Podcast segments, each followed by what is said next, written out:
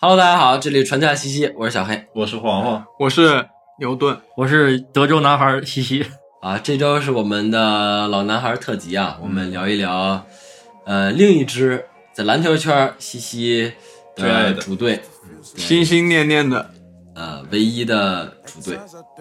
达拉斯小牛，现在叫什么？独行侠独，行侠。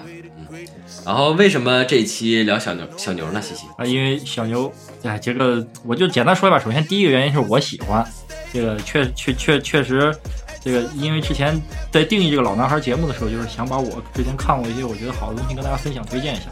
第二个就是小牛那赛季，嗯，夺得 NBA 总冠军那个赛季，其实我觉得有很多很值得拿出来分享的因素吧，篮球篮球层面的，非篮球层面的。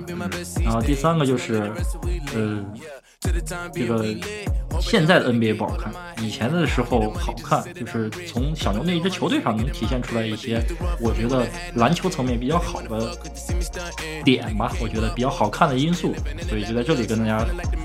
讲一讲那那一年小牛夺冠的这个历程，也是我们这一期为什么要聊小牛队的原因。那我们也就是从这个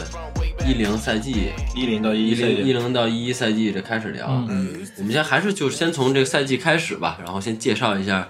这个阵容，然后环境，对，然后从常规赛简单聊一聊。要先聊开始，那得从这个之前这个夏天那个球队休赛期的运作开始说起。嗯，那一年其实，呃，夏天小牛其实我觉得干的最重要的一件事情就是签了泰森钱德勒。拳王，对，以往呢就是小牛一直也是个强队，然后但是从来没有拿过总冠军戒指。然后零六年进入总决赛也输了。当时其实有一种很重要的说法，就是小牛队球队没有什么硬度，也就是所谓内线没有好内线球员，然后也没有人能分摊诺维斯基在内线中的一些压力。所以呢，小牛其实之前很长一段时间，他的交易运作都是这样，从签丹皮尔，包括到海沃德，然后其实都是为了补自己在中锋位置上那个缺失的那一块儿。然后呢，直到那个夏天休赛期签到泰森钱德勒，其实当时钱德勒也不算是最顶级的中锋吧，因为当时联盟里应该还有像魔兽霍华德这样的球员存在。一开始在他做完这项操作的时候，也没有所谓的专家媒体啊是看好小牛队的。啊，但是他们自己是很坚信跟笃定自己很牛逼。然后呢，当时那一年夏天，特里就首先在胳膊上纹了个总冠军的纹身，嗯，这这个就真的还挺有意思。就是，就虽然特里是一直那种属于给人感觉，但是不得不说啊，人家一个赛季之前就知道自己要赢，就在胳膊上纹了个纹身。他最后这赛季小牛队就是夺夺冠了，这个事儿还挺挺传奇的。但我觉得他还是还，但是我觉得还是不够牛逼，因为他那纹身也没写年份嘛。对，就那这赛季如果拿不到，那就挺挺打脸的一个事儿，对吧？然后那如果再发生了什么，这赛季没拿，下赛季拿，他在那个年份上再再改成下一年，那这个事儿就有有点扯。然后呢，这就赛季就开始了，开始了之后呢，其实小牛之前一个夏天运作交来的，就交易来的还有卡隆巴特勒呀什么之类的，其实球队除了中锋这一块儿位置很强，就是也不是很强吧，就是很稳定了。然后赛季开始前半段一直战绩都非常好，整个一零年一直打到十二月月底之前都是西部最好的嗯战绩，直到那个巴特勒受伤。巴特勒受伤之后呢，小牛成绩呃诺维斯基也紧紧跟着受伤，然后小牛队成绩一度出现了下滑。但是呃随着诺维斯基复出，呃巴特勒虽虽然赛季报销了，但是诺维斯基复出之后呢，这个小牛队还是以这个五十七胜的战绩啊拿到西部第三名的成绩进入了季后赛。嗯，然后整个整个那一那一年，其实你看小牛的球，就是觉得，就是我自己个人的观感，就是因为他这个舰队体系有诺维斯基、有基德、有特里，这这一套阵容班底已经打了有四年五年了，所以当时那那一季，呃，球队的那个打法是很稳定、很稳定了，就是给人感觉打得非常成熟、非常合理。然后我当时由于自己个人是小牛球迷，所以我很坚信那年小牛就是要拿拿冠军的。只不过大部分人，包括我身边的看球的球迷朋友，包括我看到的媒体上主流的声音，都没有太看好他。但是有一个人例外，他跟我看法很接近，啊，就是科比。OK，就是那一年全全明星赛上的时候，然后那个有记者过来采访科比，就问他说：“那个啊、今年你们不是湖人之前是两连冠嘛？然后他要争夺第一个自己的三连冠，呃，就科比自己第一个带队的三连冠啊，就有球迷呃记者过来问，觉得啊你怎么看今年 NBA 的形势啊啊，你们为冠军又做了什么努力跟准备啊？科比说了一句话，不要来采访湖人队，今年我觉得最强队是达拉斯小牛，你们快去采访他。嗯，嗯然后只不过当时由于是全明星赛一个那种氛围跟背景吧，大家觉得科比可能是不是有点烟雾弹呀，或或者是对，或者是想放松点自己湖人队身上的压力这这个这个方面的因素在，所以大家没太当回事儿。但实际上，科比可能真实的想法就就是当时那样子。然后这个常规赛五十七胜拿到西部第三之后，就进入到季后赛嘛。四月份一般季后赛就开打，第一轮对的是波特兰开拓者。当时所有西部前四的球队里面，其实都有一点点刻意回避开拓者的意思，因为那年开拓者还属于下半区球队里蛮厉害的几支，就是我觉得是最有希望去挑战上上位区这四支球球队的这个球队，就是开拓者。然后当时就是小牛拿到西部第三，碰到开拓者的时候，就所有人都认为这是西部季后赛第一轮最有可能翻车的，就是以下克上的这个系列赛。嗯。然后小因为小牛一贯有这种软蛋的传统，就是媒体认为啊，诺维茨基软，因为零六年总决赛先先赢两场，然后被热火连扳四场，然后零七年又被黑八，零八年又输给马刺，就诸如一系列所有的这个问题，就是小牛队就是觉得关键时这个球队缺乏插一口气，对，缺乏一个登峰造极的那个那个硬度，嗯。哎，对，就普遍大家都给人贴上一个软软蛋的标签啊，然后所以呢，就大家都很看好开拓者吧，然后然后当时系系列赛前两场，那小牛倒是没有给开拓者什么机会啊，因为自己有主场优势，借着主场之雄风，咔咔咔就很轻松解决了战斗。然后第三、第四场移居到了波特兰主场打。第三场呢，小牛属于我觉得这种老老将偏多的球队一个很正常的生理反应。累了对对对，就是多少你失误次数啊，包括你各方面的问题，一堆积在一场比赛爆发，就会导致你输球啊。嗯这种东西避免不了的。再强的球队也不可能说所有球全赢，所以第三场我觉得输的也很正常。这个倒霉就倒霉在这第四场。第四场小牛一度领先二十三分，叫开拓者给扳回来。首先，开拓者那个主场确实也比较的主场氛围比较好吧。然后，所以呢，当时气势由于呃扳成二比二平之后呢，哦，那场比赛还要说一点，就是布兰登罗伊最后的高光时刻，就是因为他也一直遭遇这种伤病上的问题，所以导致他的最终成就没有达到他一开始的预期。然后，但是在罗伊那么长断断续续的伤病历程中，那场比赛是一个很高光的表现。罗伊第四节一个人带队把这个二十三分的分差填平，最后逆转了小牛，然后整个气势就不对了。当时所有人都觉得小牛可能又要重蹈之前的覆辙，就是季后赛第一轮被淘汰。对，有可能会被黑八，或者是呃呃，不是这个应该叫黑六吧，有可能会被以下克上，有可能会重复以前系列赛先赢后输这么一个感觉。然后呢，及时球队回到主场之后及时调整，最后连赢两场，四比二带走了开拓者。其实第一轮总体上，我觉得小牛没有遭遇太多的挑战，只是媒体在轰轰的比较厉害，就是渲染，但其实总体上，就你要真让我说，就是小小牛打开拓者这这第一轮系列赛其实是波澜不惊的，就是总体上来说不不是有大家想象中的戏剧效果那么强或者怎么样，只是媒体为了制造一些看点说的感觉好像比较重要。在我看来，无论怎么算，小牛会大概率会赢。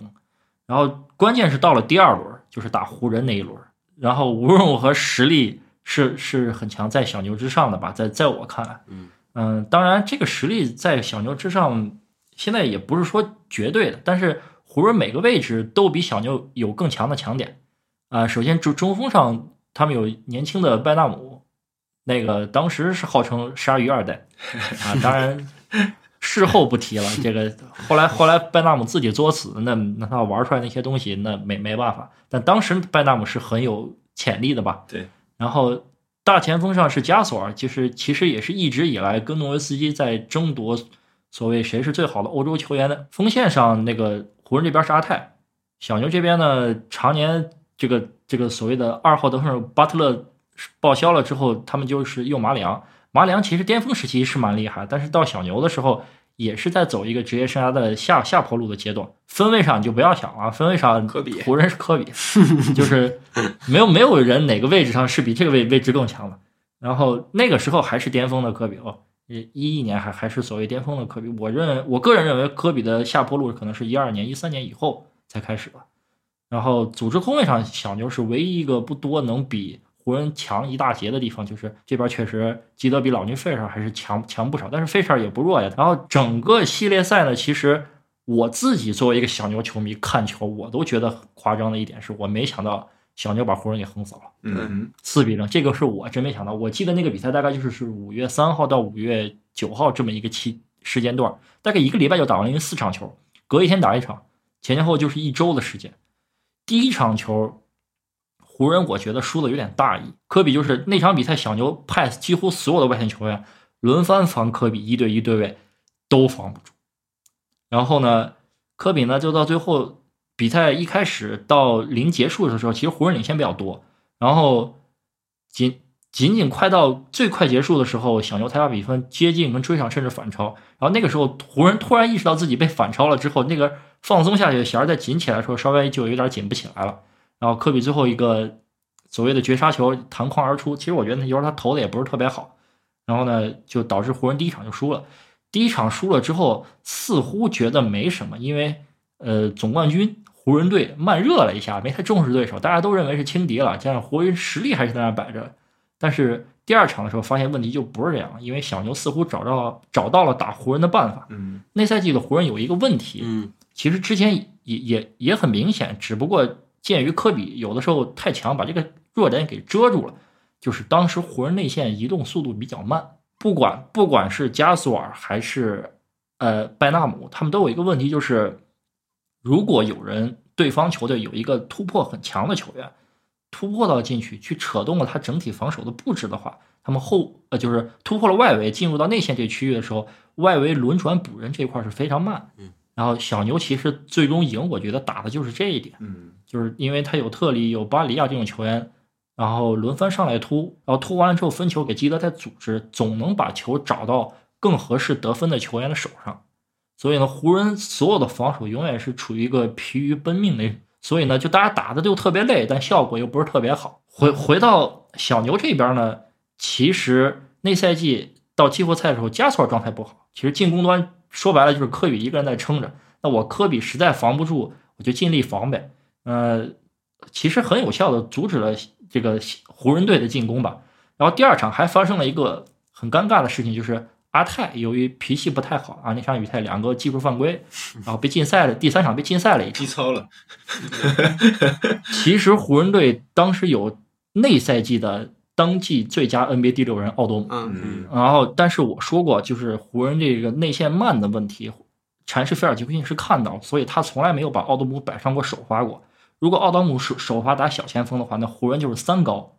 内线三三个高度，然后那个时候湖人的内线轮转会进一步的慢。但是由于阿泰第第二场禁禁赛呃受呃那犯规禁赛之后，第三场他不能上，然后呢，菲尔杰克逊没办法，只能尝试性的说，那我用一个个子更高的战术去好好保护内线，在第三场使用了这个所谓的三高战术。这个三高战术啊，就给菲尔杰克逊真的弄得就三高了，就是真的真的是脑溢血，就是没想到这三个人配合的这么差。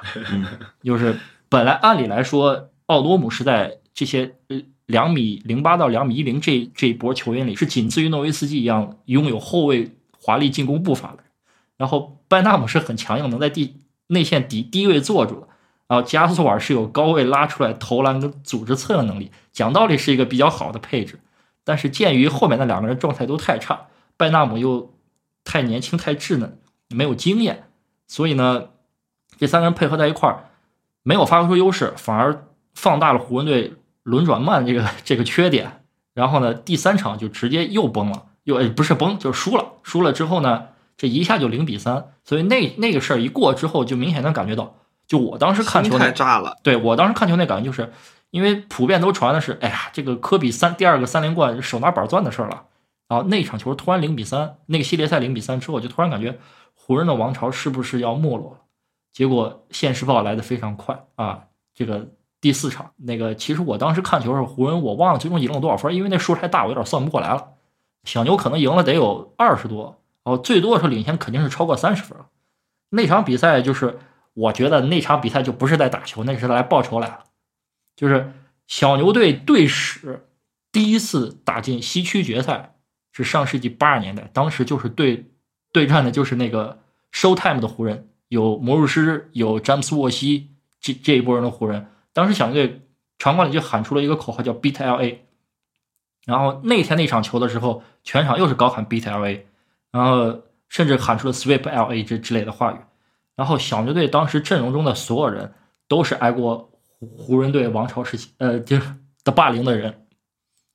你看这个特里和诺维茨基常年在这个西部啊，这就不说了，每年至少常规赛碰四次，季后赛偶尔也碰。然后这个佩贾以前在国王，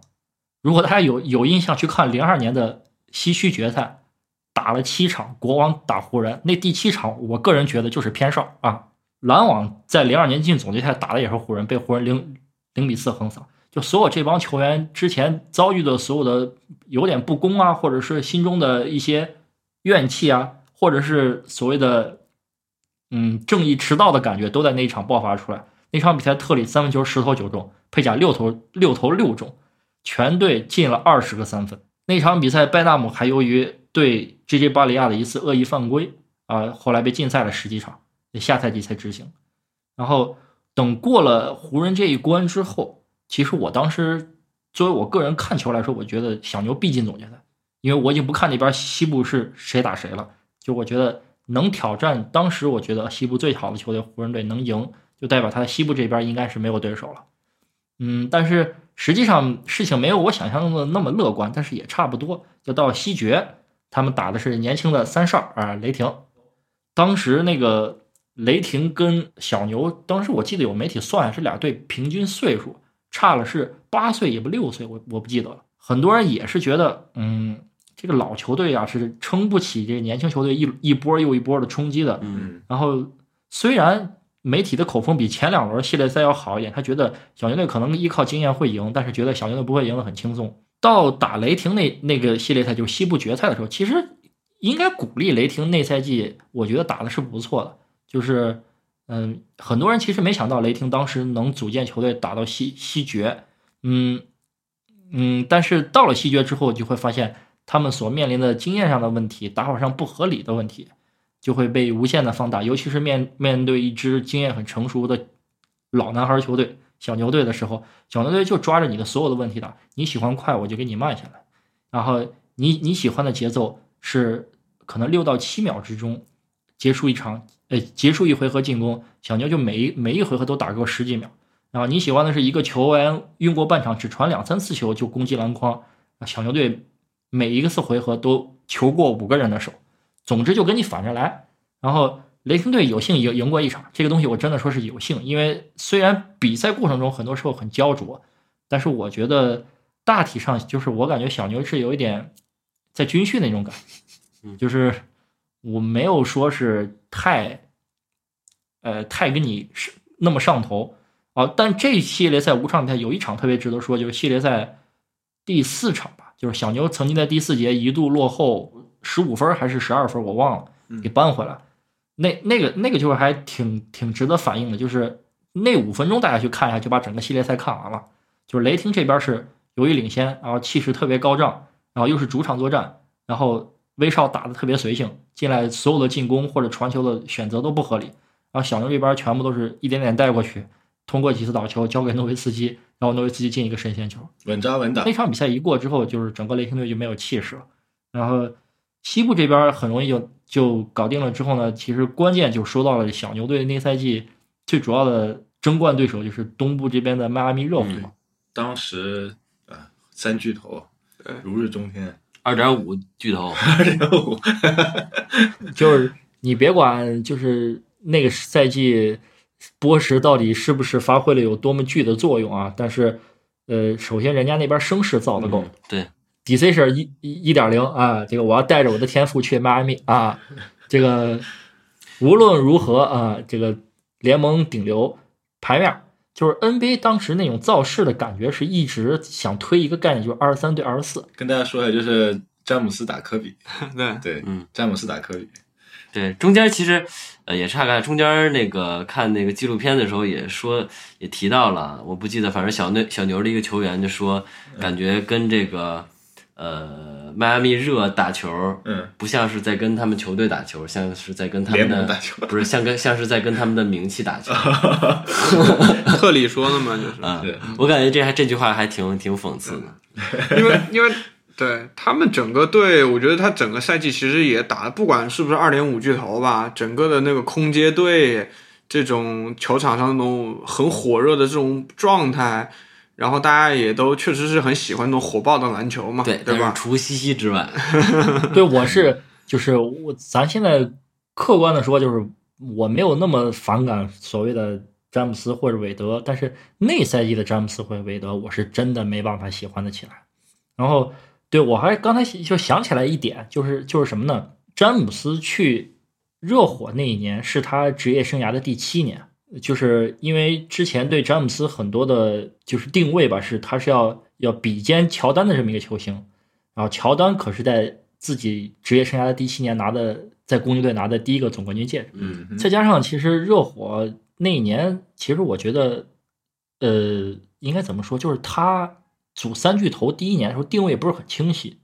就三巨头你到底每个人应该负责干什么，怎么样在球队中起到一个很好的化学反应，比如说。这打到关键时刻，这这如果要有一个关键球，到底是应该给韦德还是给詹姆斯的问题啊？当然我知道肯定不可能给博什了啊，嗯，但是到底是谁来做这个事儿，怎么做，然后你们这之间战术配合该怎么打，就出现了一定的问题。嗯赛前的事态就是这样子。我们就说回到这个比赛，由于这个热火队啊，这个常规赛战绩居然还比小牛队多赢了一场，所以这个总决赛开打的时候，热火队居然有他娘的主场优势。嗯哼，这个我是没想到的，因为因为常规赛这俩球队也交手了两次，你这个事儿也挺有意思，就是什么呢？呃，热火之前是怎么着先连胜，完了碰见小牛输了，输了之后连打了十二场球全赢了，然后又碰小牛又输了，小牛结束了他们的连胜。那赛季小牛好像做了很多很多次这种连胜终结终结者连胜，嗯，对，终结了好好多球队的连胜，在常规赛的时候，然后到总决赛开始前的时候呢，很多人其实没有参考这个常规赛的战绩，都觉得热火队清一色的，就是所有专家是清一色认认为热火能赢，给出的理由跟原因是，就是热火更具运动天赋，就是当时的感觉是是怎么样的？就是小牛打雷霆这边有点赢得过于轻松，嗯。而那个热火打公牛那边呢，虽然也是四比一的比分，但是大家觉得那场呃那个东部的系列赛呢，感觉好像更激烈一些。呃对更更激烈一些，呃对力量对抗包包括是这种给人告造成这种冲击力的感觉更强一点儿。然后季后赛普遍呢，大家认为是一种强度更大的比赛，所以如果你这边强度弱一点的话，你再到总决赛，西部这边弱一点的话，到总决赛可能会适应不了。大家普遍是一个这样的观点。然后其实也确实让这些官家给说说中了，确实小牛队对进去之后受不了，不过也只受不了了四十八分钟。就是第一场小牛，我觉得输的还挺懵逼的。就是那一年呢，我记得第一场算是系列赛比较大的几个分差之一吧，输了有五分还是十分。然后当时呢，就是我我看完球，我因为我这些球我都看了直播，所以我当时感觉就是，哎呦呵，这个热火防守强度是有点厉害。这个小牛队这帮老将，这个可能确实被蒙了啊，就感觉有有有人过来给你一大锤，把你的把你把你给砸晕了，这这这这种感感觉。但是还好，这个老球队、老将居多球队就有这这点好处，就是这相互之间调整的特别快。这个而且每个人是愿意为球队做出牺牲的。我就说一下这个做出牺牲最大的人是谁呢？其实总决赛牺牲最大的人是佩贾。嗯，这就没咋上。对，因为本身之前的前几轮西在西部的比赛里，呃，佩贾作为一个板凳球员，每场比赛固定个八到十分的这种替补得分是手拿板攥的。呃，今天佩贾要是心情好、高兴了，可能就拿个二十多分。所以作为一个很稳定的补充诺维斯基下场休息时的射手火力，佩贾在小牛的轮换阵容中有很强的作用。但是到了总决赛以后，佩贾第一场突然发现自己投不出篮来了，不是他不准了。而是强度比他强度一下变大了。变大了之后呢，导致他就是如果再上场按他的方式去打球，可能会脱离到整个球队的体系。就是在你进攻如果打不进情况下，过来完全没法守。佩贾的身体素质是没办法进行去内对对位的詹姆斯进行防守，所以呢，小牛选了个硬汉，就是佩贾的替补啊，卡迪纳尔。这个人这赛季在小牛就没打过几场球，但是哥们有有两个强强项，第一个贼硬，第二个三分准。三分是不亚于佩贾的准，但是可能不见得有佩贾那么擅长去制造空间、找到出手机会。但是你给他空位，他一定能进，每场比赛进一个就够了。然后第二个就是他能提供佩贾不具备的，就是说防守硬度，甚至还可以为了防守付付出身体跟犯规的代价。然后小牛第二场就把卡迪纳尔卡迪纳尔放进了这个轮换阵容里，然后全队其他的球员也意识到了面对热火这样冲击力很强的球队的时候，应该怎么去应对。从泰森钱德勒开始，到呃诺维茨基、基德、特里这一系列的人都做好了身体跟心理上的多重准备。然后呢，第二场就是一场史诗级的逆转。然后那个第四节，那个韦德在小牛替补席前投中的那个三分，并带有炫耀炫耀姿势的那种庆祝的感觉，彻底激活也激怒了整个小牛队。嗯，然后在五分钟的时间里，小牛又扳回了十五分，而且最后诺维斯基一个上篮绝杀了比赛。然后那场比赛其实倒没有真正摧摧垮热火，因为第三场热火又又赢回来了。但是我觉得那个时候刚好是一个贼牛逼的时间点，就是我在高考，任性是吗？小牛队的任性，就是我当时我印象是第三场应该是第二天考完理综的上午，然后我一考完试就跑去看那个体育新闻，然后就看我靠输了，然后那天理综就没考。好，然后但是我用了一中午时间，一中午时间就是就是只干了两件事儿，第一个就第一件事是复习了复习了呀下午要考的英语，然后第二件事想了想如何从小牛这次失败中汲取一些经验跟教训，然后两件事情都得都发挥到了效果。然后因为我印象中那天中午考完理综之后，我我的想法就是说，哎，前三门都考完了，就剩一门英语了，啥都不想了，就多背几个单词吧，能背几个是几个，说不定晚上下午考英语就能用上。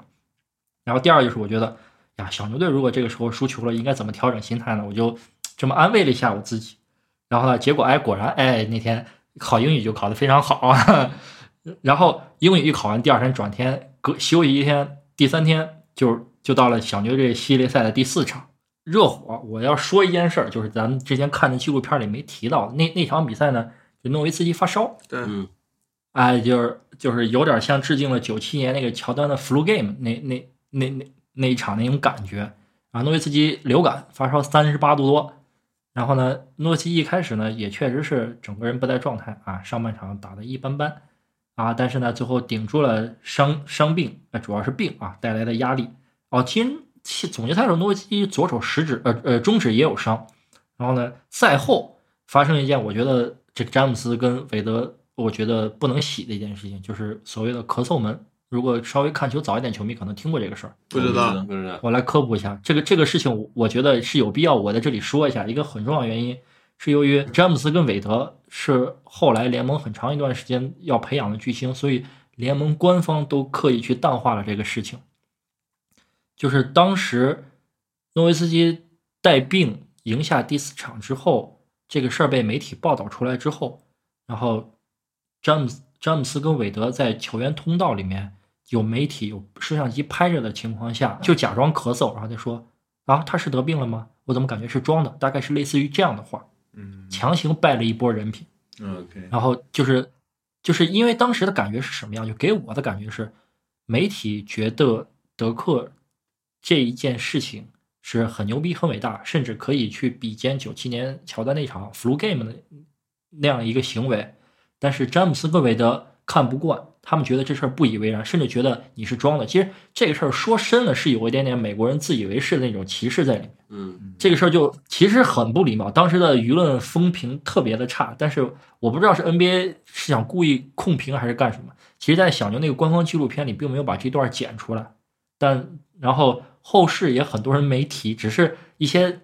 就是时间比较长的球迷可能这个事儿印象比较深刻。就是我当时由于作为小牛队的球迷，我对这个事儿印象还挺深的，因为我觉得这个事儿有点，虽然现在看有点玻璃心啊，其实没啥，就是当时觉得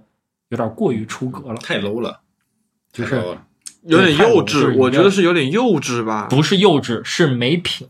是没品。就是给我的感觉就是他们觉得德克诺维茨基不是一个核心，他是内心深处就瞧不起诺维茨基，至少当时的他们是这么想的，就是他们觉得你没有资格拥有一场像 Flow game 一样能代表你职业生涯史诗的角色，你的定义就是个软蛋，你绝对不配去做一个这样的英雄主义的东西，给我就是这种感觉。然后呢，所以呢，这一波人品败得非常好啊。呃，虽然小牛队的球员也没有刻意去渲渲染这种情绪，但是大家我觉得心里可能都被这种情绪所激怒了吧，被他们这种行为行为所激怒了。所以第五场、第六场，其实我觉得就是水银泻地一般，把热火就搞定了。作为 NBA，作为一个篮球，小牛作为一个一直不在关注灯光聚集下的一个球队，甚至里面有很多人给大家感觉很普通，甚至是软弱，呃，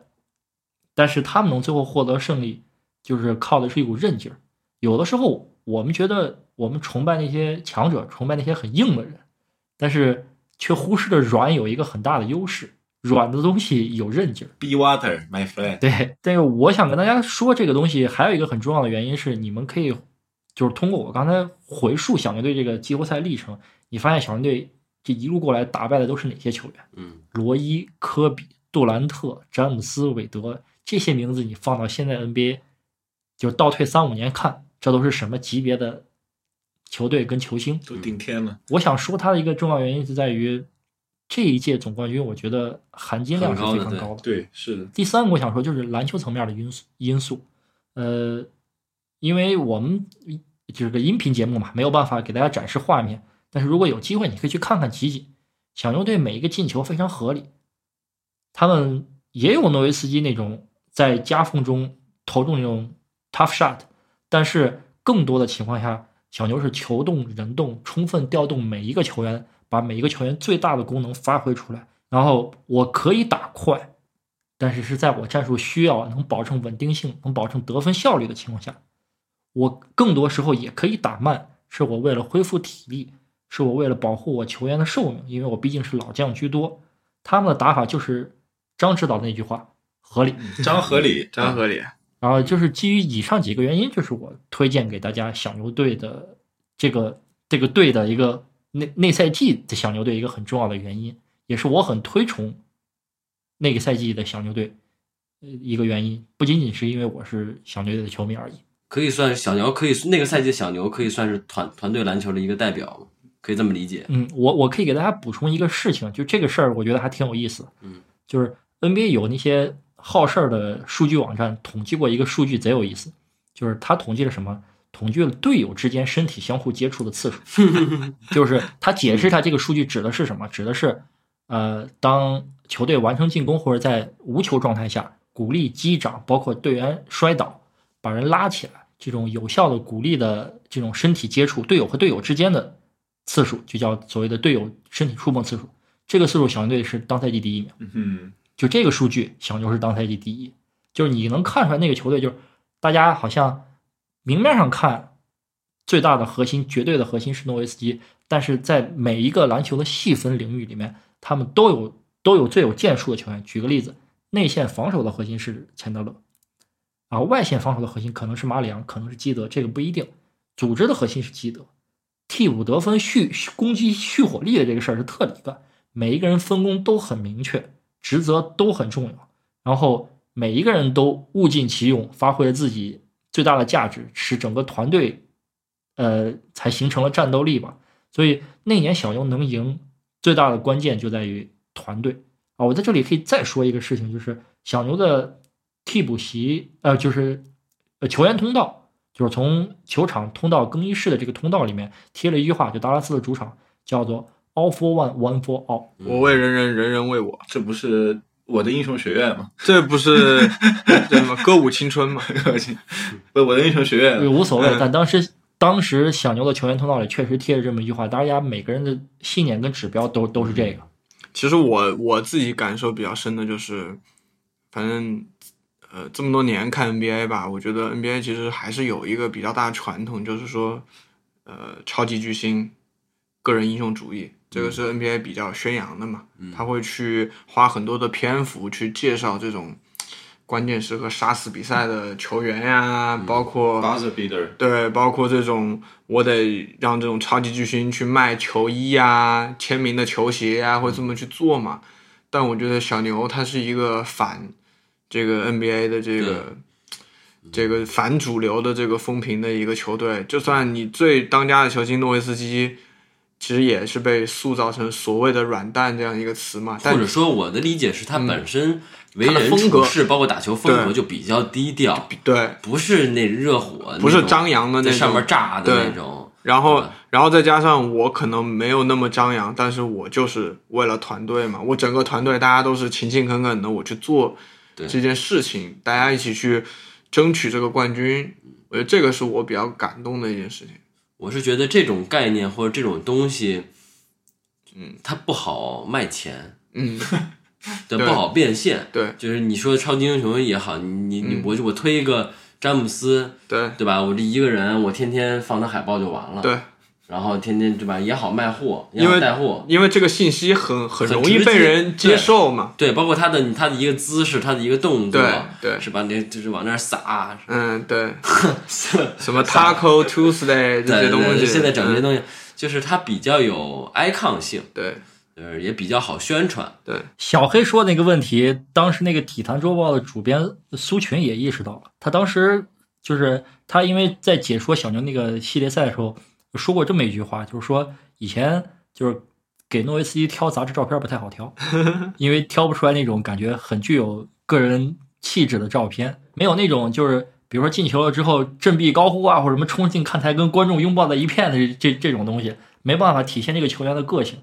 然后，对，说到这个这个所谓的小辉刚提到就是诺维斯基低调这个问题啊，就是很多时候，这个我我觉得可能源源自于他是一个德国人内心性格的问题，对，嗯是。再加上诺维斯基确实也是背，诺维斯基是零六年输了之后，零七年小牛队拿到了六十七胜十五负的战绩，那是如果不算后来那所谓的七十二胜、七十三胜总 总亚军以外，最接近七十二胜一个成绩了，然后被黑挖。嗯。然后那赛季更更尴尬的一点是，就是常规赛 MVP 一般是在季后赛第一轮打完之后颁奖，诺维斯基斯基得在小牛队被勇士队黑八淘汰了之后去接受 MVP 的颁奖仪式，整个氛围就非常尴尬，因为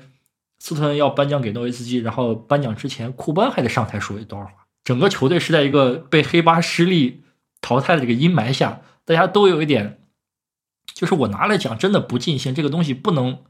说明什么？你让诺维斯基在那种情况下还得发表一个获奖感言。我我看过那个演讲，诺维斯基真的是挤出了自己为数不多的一点点快乐的心情，然后说了说啊，很感谢联盟把这奖颁给我。我也清楚这个东西是，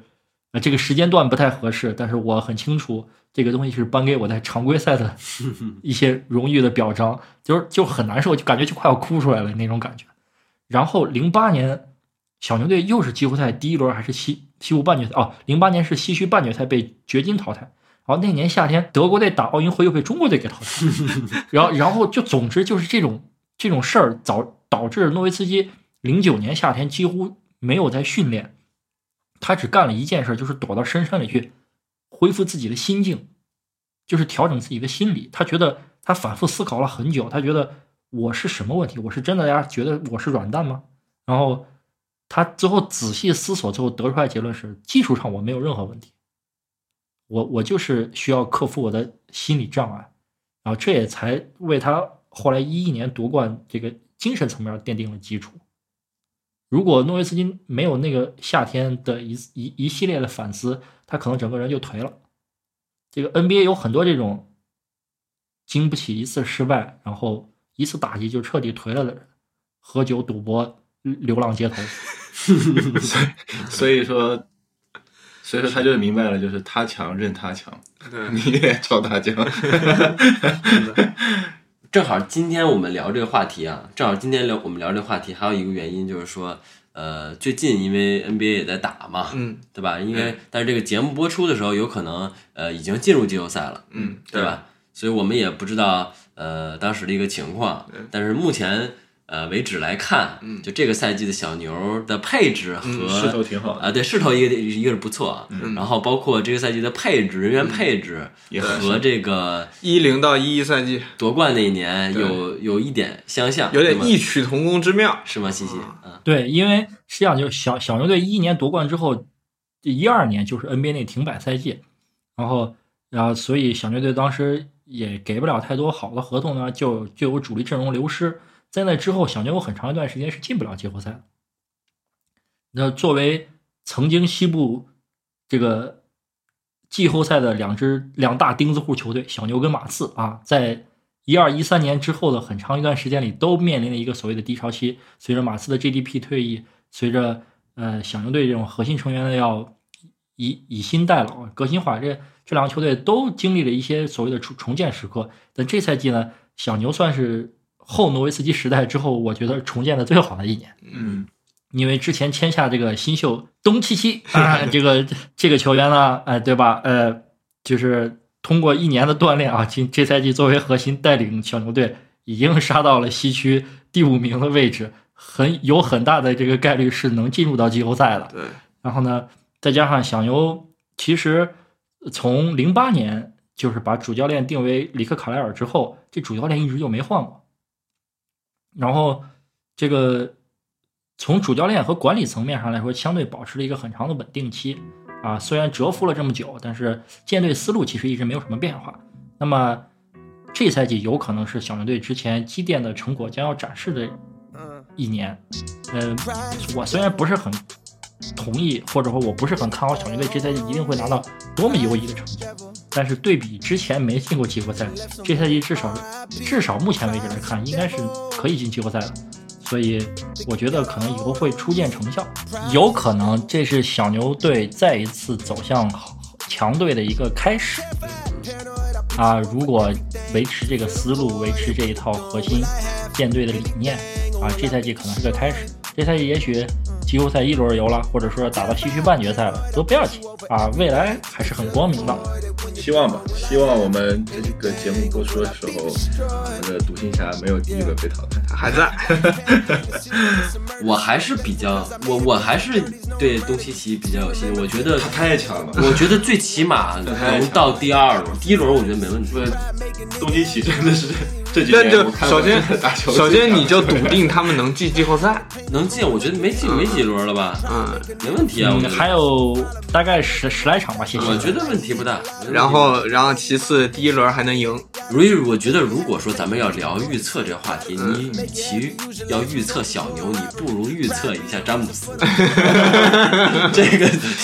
你不如预预测一下这个我要搞湖人。搞预测，呃，去年我压中了湖人队拿总冠哎，军，对，啊确今年我实这个牛逼，我操！去年这个我补一句，去年是在赛季还没开打的时候，我就拉，我就掐着西西的脖子，我说你牛逼嘛，你不是特别懂篮球吗？你必须预测一个总冠军给我。西西说，那我就预测湖人。哎，确实，但是那但是那但是那一年说白了吧，就是就是剧本需要，很多人其实预测的也是湖人，啊就是它不是一个冷门的选择，那就是那至少西西拿到剧本了。明白对吧？那今年就是西西说一下吧。今年我没有剧本，那但是今年我连几场球都没怎么好好看过。嗯但是今年你让我预测，我会预测呃东部七六人，西部爵士但是不总冠军还不一定。总冠军，那就你要非要我猜爵士，不是，如果说是总决赛七六人打爵士，那我们就啥也看不到，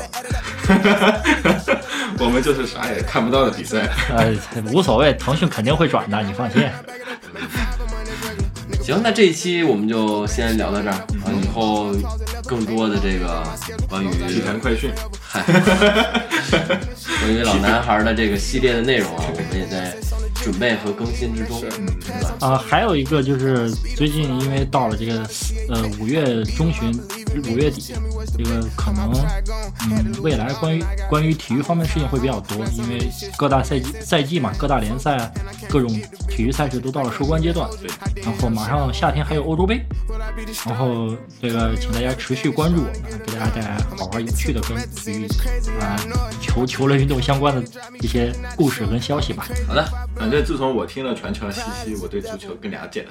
我对篮球更了解了。你呢？有一次情感快乐。